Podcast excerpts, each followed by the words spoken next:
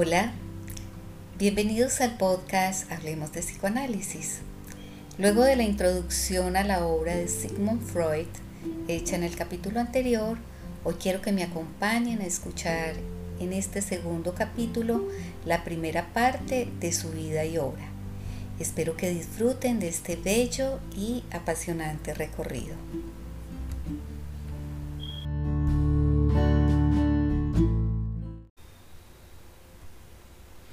En la introducción a la obra de Sigmund Freud, contextualicé un poco la cara perversa del medio social imperante en el que Freud se educó, vivió y el medio al que se enfrentó a través de sus hallazgos y pensamientos. Pero también Freud pudo disfrutar de un momento histórico que atravesaba Europa, donde Viena, Austria, donde él vivía, había alcanzado su máximo esplendor, donde se encuentran todos los grandes pensamientos a todo nivel. Viena era el centro cultural, artístico, político, industrial y financiero de Europa. También era el momento de la Belle Époque, bella época, tiempo comprendido entre 1871 y 1914, donde se tenía la fe puesta en el progreso y las transformaciones de la ciencia y de la tecnología para la utilidad de la humanidad. Era la época de la revolución industrial, donde aparece la luz eléctrica, los inicios del automóvil, la aeronave Zeppelin, la cinematografía, el ferrocarril, el tren expreso de Oriente, el transiberiano, el telégrafo. Todo esto pasaba al mismo tiempo y de lo que Freud fue partícipe. Con el recorrido que comenzamos a hacer por su vida, nos vamos a encontrar con su parte intelectual, romántica, humorística, científica, artística y la suma de todo esto es lo que da como resultado un hombre que a través de sus dudas, de sus miedos, de sus conflictos, claridades, interrogantes y principalmente con su sensibilidad, trascendió de hombre a humano. Y acá, claro, que cuando digo hombre me refiero al hombre como especie Homo sapiens, independiente de su género, masculino o femenino. Y cuando hablo de humano, como el resultado de un trabajo personal, de, escucha propia y de escuchar a los demás, para ir poco a poco corrigiendo nuestros errores y aceptar que somos por los otros y en relación a los otros. La familia de Sigmund Freud parte de una ascendencia de judíos comerciantes. El padre se llama Scholmo Jacob Freud y aunque era comerciante, había accedido al Haskalah. Este es un movimiento de educación o ilustración para los judíos que se había iniciado en el siglo XVIII con un filósofo judío llamado Moses Mendelssohn que era uno de los representantes y defensores de los derechos civiles en ese momento de los judíos y de la, y de la integración de ellos a la sociedad. Jacob se casa con Sally Kanner, con quien tiene dos hijos, que son Emanuel y Alexander. Pero pasados algunos años, Sally muere y Jacob se casa nuevamente con otra judía llamada Rebeca, con quien no tuvo hijos. Ella también muere pronto Así Jacob queda por segunda vez viudo y luego por tercera vez contrae matrimonio en 1855 con la que será la madre de Freud. Su nombre es Amalia Nathanson. Ella era mucho más joven que el padre de Freud, era contemporánea de su hijo Emanuel, el mayor del primer matrimonio y hermano medio de Freud, eh, que va a ser alguien, una figura muy importante en su vida. Tanto Jacob como Amalia no eran judíos practicantes. De este matrimonio van a nacer ocho hijos. Freud nace en 1856, es el mayor de todos ellos, y le pondrán como nombre Sigmund Shlomo Freud. Él fue el hijo predilecto tanto de su madre como de su padre y por esto va a tener muchos privilegios. Tenía su propia habitación, se le hacía mucho silencio cuando estaba en sus actividades. Él tocaba piano, era muy inquieto intelectualmente y un gran lector desde muy temprana edad. Y además tenía su propia nana llamada Mónica. Y fue a través de ella que él conoció eh, las iglesias católicas. Todo este gran amor y apoyo de sus padres fue lo que le permitió a Freud tener tanta seguridad en lo que emprendía y le dio mucha fortaleza para enfrentar las adversidades que se le iban presentando.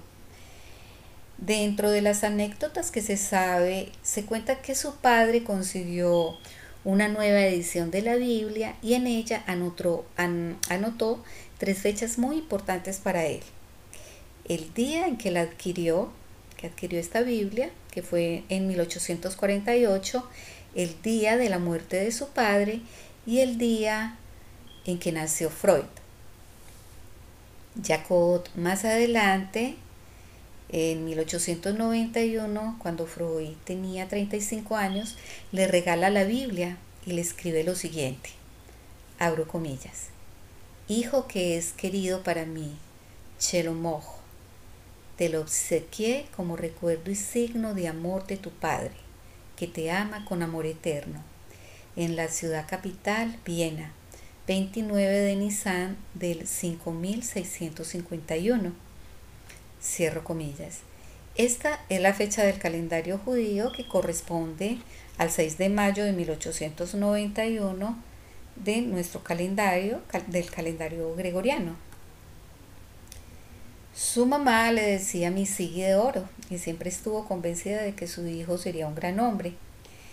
Y con, mm, con, respecto a este gran amor que él sintió por parte de sus padres, más adelante en su vida, cuando escribe su texto La interpretación de los sueños, donde expone y analiza sus propios sueños, él se va a dar cuenta que es ambicioso.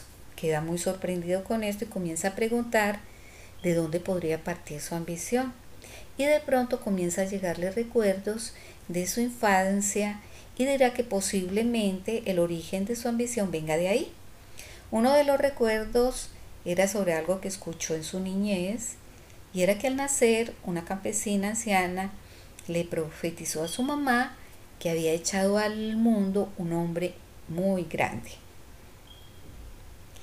El otro recuerdo era que cuando tenía entre 11 o 12 años, una tarde estaba en una cervecería con sus padres y ellos le dijeron a Freud que llamara a un hombre que iba de mesa en mesa improvisando versos sobre un tema que se le pidiera. Freud lo llamó y antes de que le dijera el tema, el hombre le dedicó unas rimas diciéndole que probablemente llegaría a ser ministro. Freud cuenta en su autobiografía que esas palabras lo impresionaron mucho porque él pensaba estudiar derecho. Y es, con este recuerdo, eh, él dice que cree que ese es el más apropiado para encontrar ahí el origen de su ambición. Cuando Freud tenía 13 años, tuvo un amigo que se llamaba Silverstein, Edward Silverstein y los dos eran muy apasionados por la literatura y empezaron solos a estudiar y aprender español. Y en honor a Miguel de Cervantes Saavedra, la máxima figura de la literatura española, autor nada más y nada menos de Don Quijote de la Mancha, comenzaron a imaginarse que ellos eran los héroes de una de sus novelas que se llama El coloquio de los perros. Se trata de dos perros llamados Cipión y Berganza, que cuidan la entrada del Hospital de la Resurrección de Valladolid, España. Y un día estos dos perros se dan cuenta que en las noches pueden hablar. Entonces Cipión decide contarle a Berganza en sus conversaciones sus experiencias con sus amos y los diferentes lugares con que, em, que con ellos recorrió hasta llegar ahí al hospital. Y en todos sus en todo el discurso de Cipión, él afirmaba la incapacidad que tiene el ser humano para dominar sus pasiones. Y Berganza sus discursos lo que hacía era contrapuntear los comentarios de Cipión. Luego Freud y Silverstein decidieron formar una academia, la Academia Castellana. Freud se apodó Cipión y Silverstein Berganza. Y más adelante en sus vidas, cuando Freud le enviaba una carta a Silverstein, terminaba diciéndole una de estas dos frases, abro comilla, tu fiel Cipión y quedo su atento servidor Sigmund Freud, cierra comillas. Y en la primera postal que Freud le envió a Silverstein, eso fue el 12 de julio de 1871, cuando Freud tenía 15 años, se despide de él escribiéndole un texto que comienza en latín y luego le siguen unas iniciales en español. Abro comillas. De incipión P.E.H.D.S.M.L.A.E.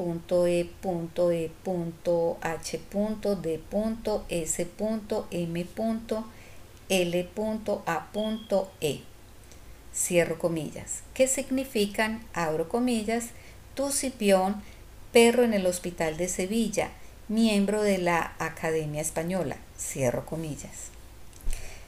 Luego también ellos hicieron un sello para cerrar las cartas con las iniciales EA que se supone es una exclamación que se encuentra en el Quijote. Abro comillas. Ea pues a la mano de Dios, dijo Sancho. Cierro comillas. A continuación, quiero hacer un paréntesis que está íntimamente ligado al tema que vengo narrando, pero cronológicamente es más adelante en su vida. Se trata del hecho de que al Freud aprender español junto con Silverstein para leer la obra de Miguel de Cervantes Saavedra.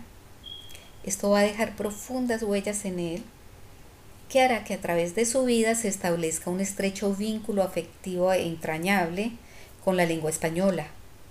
Y este hecho se va a ver reflejado más adelante en la edición al español de su obra. Cuando Freud tenía 27 años, comienza a leer El Quijote de la Mancha.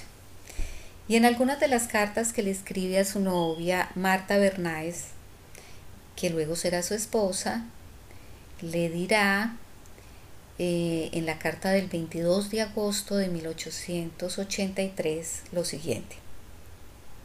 Abro comillas. Mi amada Marti, me siento últimamente demasiado contento, dejándome arrastrar por una especie de buen humor inmaduro y juvenil, insólito en mí. Esta misma racha de alegría me lleva a hacer mal uso de mi tiempo. Leo mucho y pierdo gran parte del día. Por ejemplo, tengo actualmente un Don Quijote con grandes ilustraciones realizadas por Doré y me concentro más en este libro que en la anatomía del cerebro. Hoy, hojeando las páginas centrales del libro, Casi me parto de la risa. Hacía mucho tiempo no me reía tanto y no cabe duda de que está maravillosamente escrito. Cierro comillas. Al día siguiente vuelve a escribirle y le cuenta. Abro comillas. Perdóname, amor mío, si a menudo no te escribo en tono y con las palabras que mereces. Por otra parte, me parece una especie de, de hipocresía el no escribirte acerca de aquello que representa lo más importante de cuanto en mi mente existe.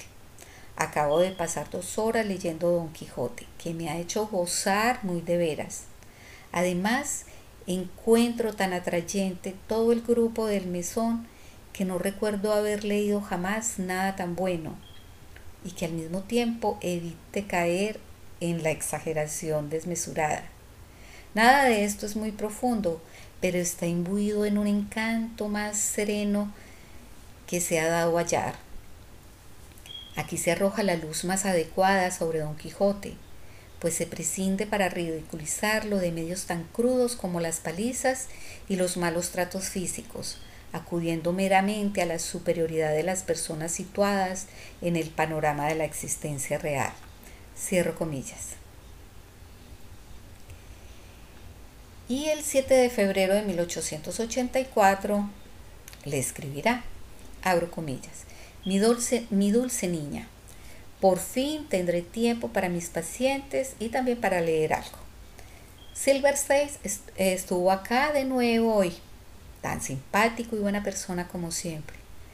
Nos hicimos amigos en la época en que la amistad no es ni un deporte ni una conveniencia, obedeciendo más bien a la necesidad de tener a alguien con quien compartir las cosas. Acostumbramos a estar juntos literalmente todas las horas del día que no estábamos en el aula.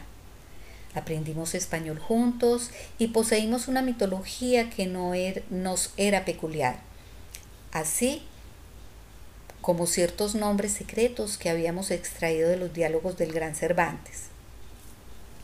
Cuando estábamos comenzando a estudiar el idioma, encontramos en nuestro libro una conversación humorística filosófica entre dos perros que están echados pacíficamente en la puerta de un hospital y nos adueñamos de sus nombres. Tanto al escribirnos como en la conversación, yo le llamaba Berganza y él a mí Cipión.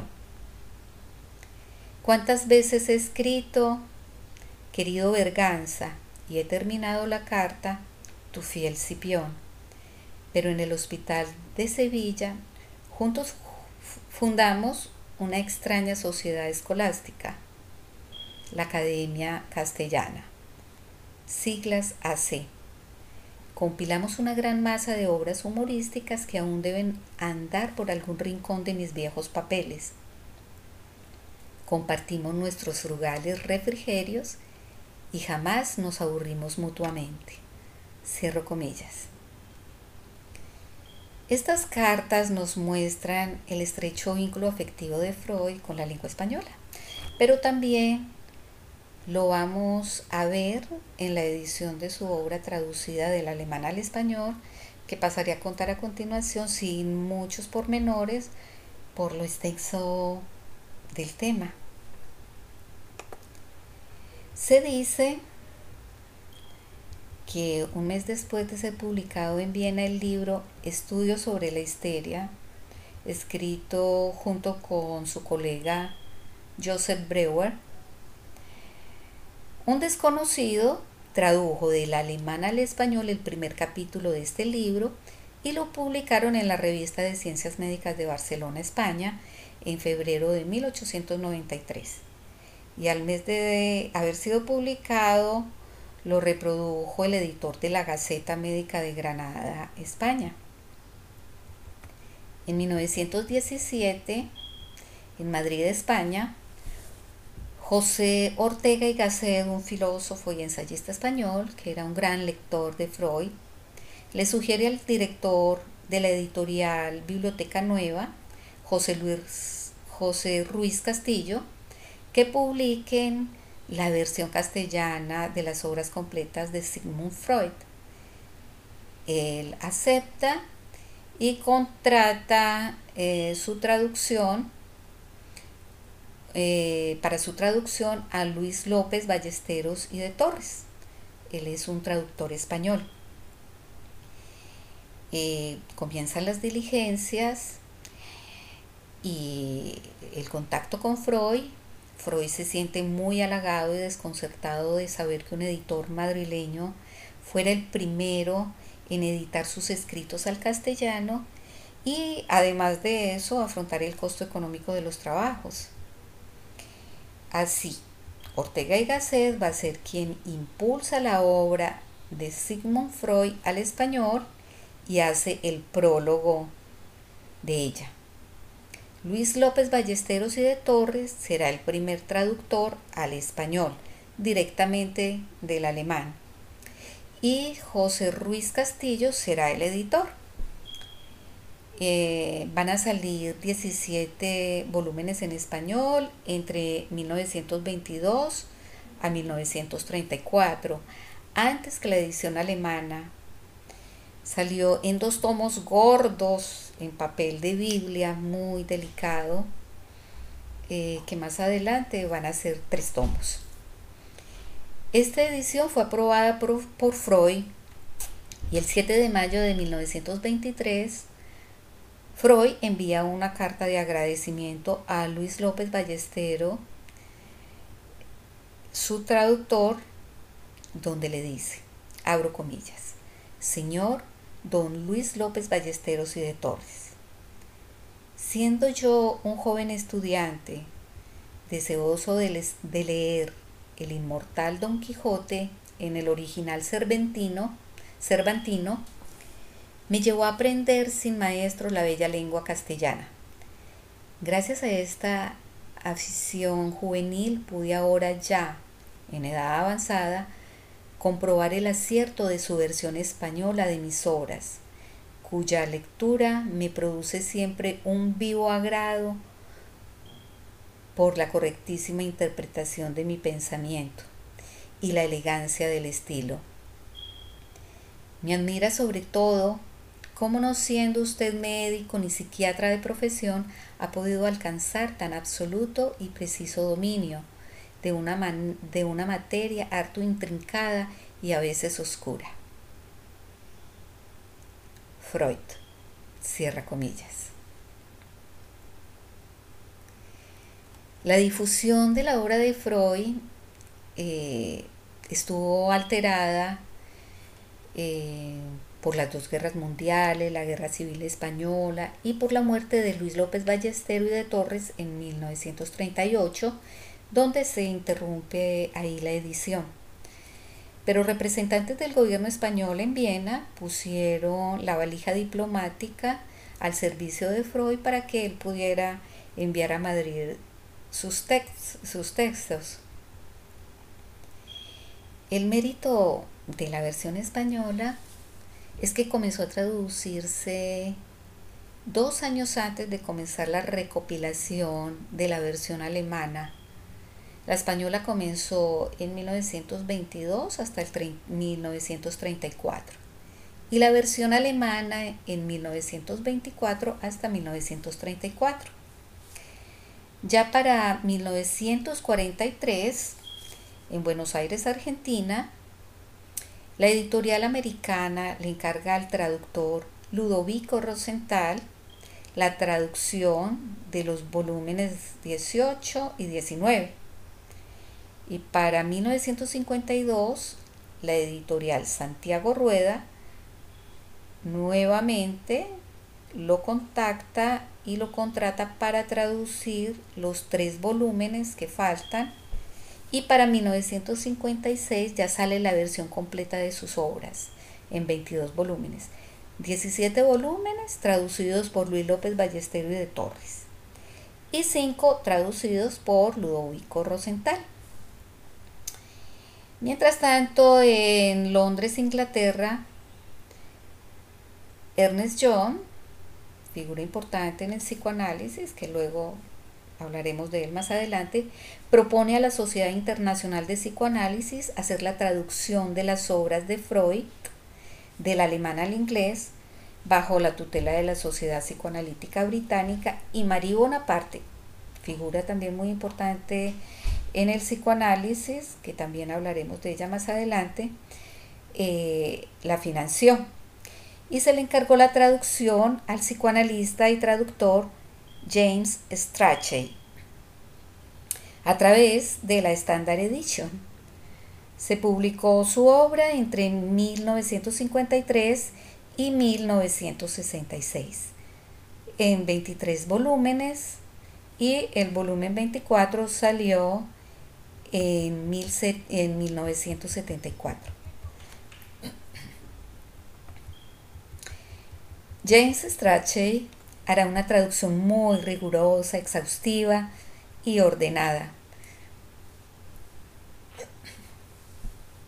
donde hace una introducción a cada libro con comentarios, notas numeradas de pie de página, donde contextualiza y aclara conceptos eh, y traducciones con explicaciones eh, de algo histórico, geográfico, literario, etcétera, con remisiones a otros textos y al final hace la bibliografía general de los libros y de los artículos mencionados en los artículos con índices de autores y de temas.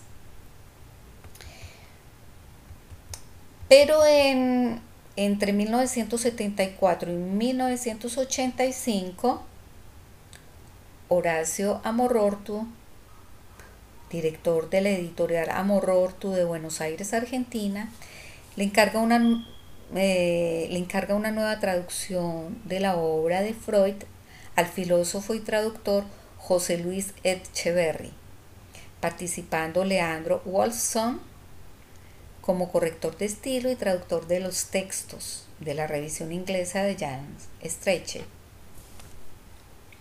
José Luis Echeverry reconoció la belleza estética con que Freud escribió su obra y la tradujo al español directamente del alemán.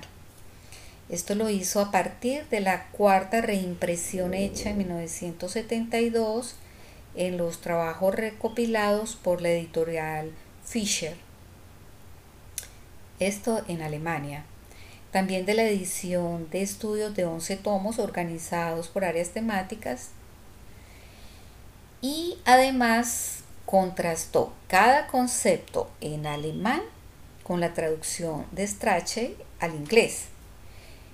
Y al finalizar la traducción, Echeverry hace la introducción de las obras completas eh, con su texto que se llama Sobre la versión castellana.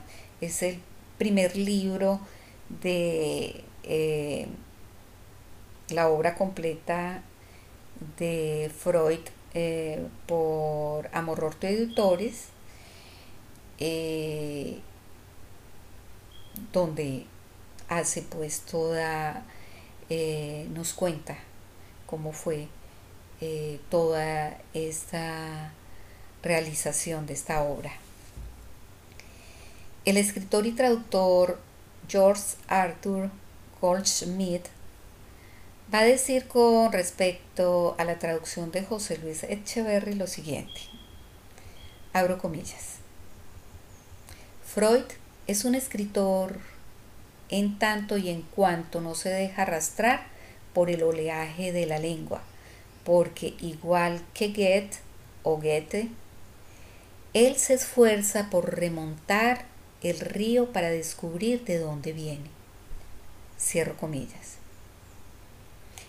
Esta especie de exploración arqueológica de la lengua encontró en Echeverry una altísima mirada, por eso su traducción resulta por momentos extraña, anticuada, arcaica.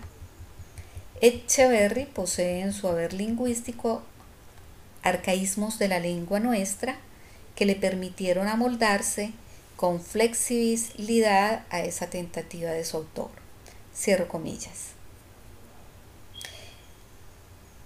Le debemos agradecimientos a Luis López Ballesteros y de Torres, a Ludovico Rosenthal, a José Luis Echeverry, por habernos posibilitado acceder al pensamiento y obra de Sigmund Freud en la versión española.